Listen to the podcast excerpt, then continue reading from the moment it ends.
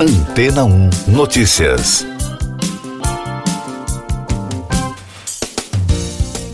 Bom dia!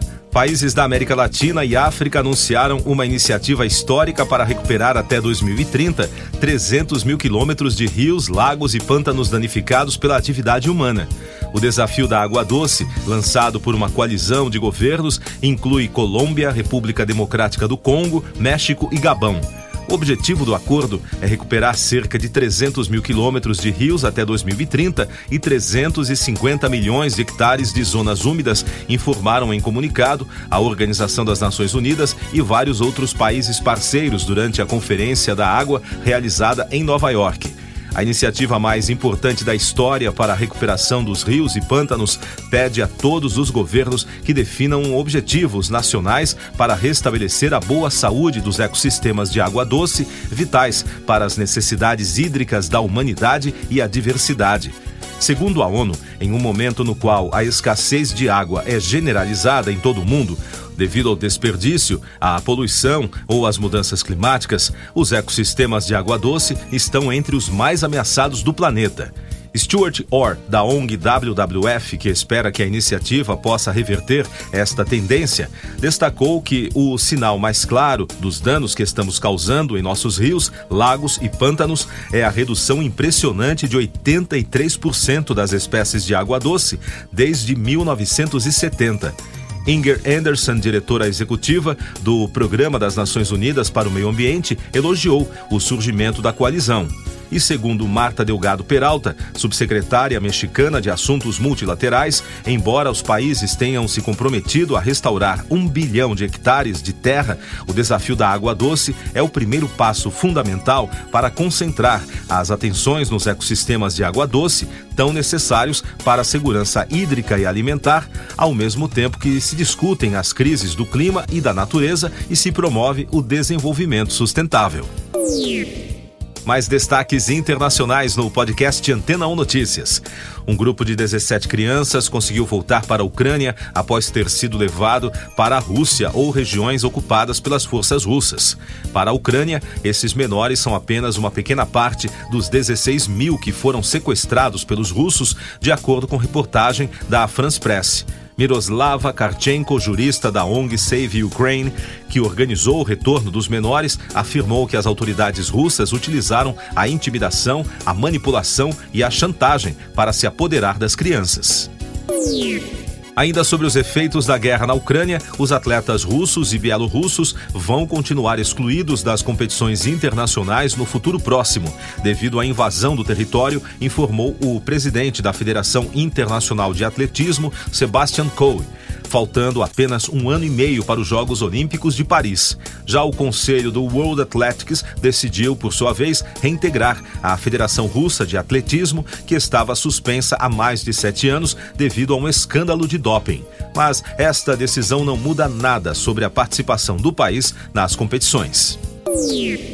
O envio de uma força de intervenção para o Haiti foi discutido pelo presidente Joe Biden durante sua visita ao Canadá, informou o secretário de Estado dos Estados Unidos, Anthony Blinken. Há meses, os governantes haitianos e a ONU pediram uma nova missão internacional para estabilizar a nação mais pobre do hemisfério ocidental, que é afetada pela violência das gangues, a deterioração da saúde pública e uma grande instabilidade política metade do mel importado pela União Europeia, inclusive do Brasil, está sob suspeita de adulteração.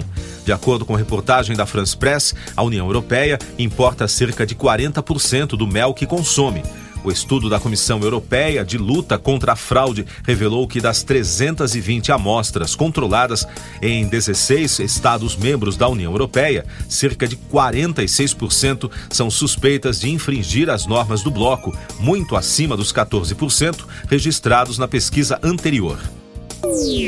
O presidente executivo do Twitter, Elon Musk, disse que os países não devem ceder autoridade à Organização Mundial da Saúde em resposta a um vídeo do senador australiano Malcolm Roberts criticando a organização.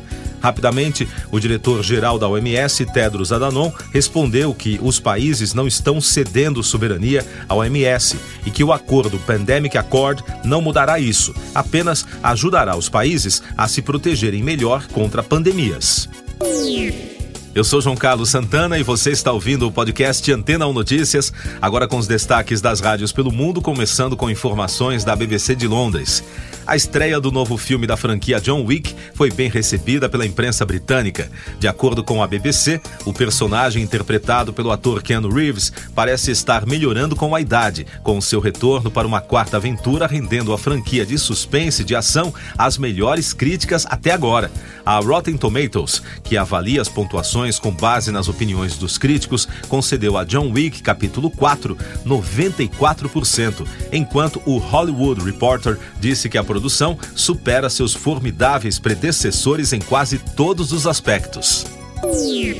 Outro destaque da BBC, a análise de fios de cabelo do compositor alemão Ludwig van Beethoven revelou que uma infecção por hepatite B e predisposição genética à cirrose podem ter causado doença grave no fígado e provocado a morte do músico. Isso é o que constatou uma equipe de pesquisadores internacionais que analisou fios de cabelo do mestre da música, preservados como lembrança em coleções públicas e privadas na Europa e nos Estados Unidos, quase 200 anos depois de sua morte prematura, aos 56 anos, em Viena. Destaque da rede Fox News: a esposa do baterista da banda americana Lotus, Chuck Morris, disse à ABC News que seu marido e seu filho provavelmente se afogaram depois que a dupla desapareceu enquanto andava de caiaque em um lago no Arkansas na semana passada. O percussionista de 47 anos e o filho de 20, Charlie, foram até Beaver Lake em 16 de março antes que uma tempestade caísse no local.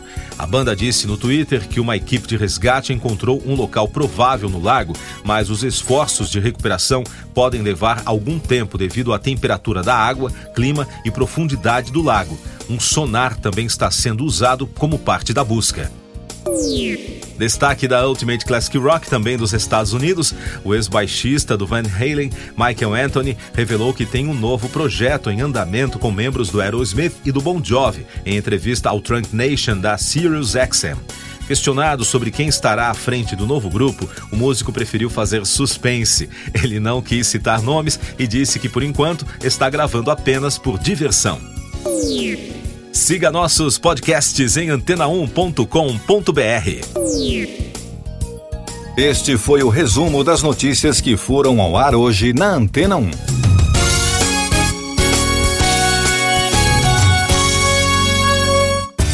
Depois de tanto conteúdo legal, que tal se hidratar com água rocha branca? O consumo regular de água durante o dia traz benefícios para a saúde, como, por exemplo, manter a pele bonita e hidratada. Rocha Branca, da fonte direto para sua casa. Depois de tanto conteúdo legal, que tal se hidratar com água rocha branca? O consumo regular de água durante o dia traz benefícios para a saúde, como, por exemplo, manter a pele bonita e hidratada. Rocha Branca, da fonte direto para sua casa.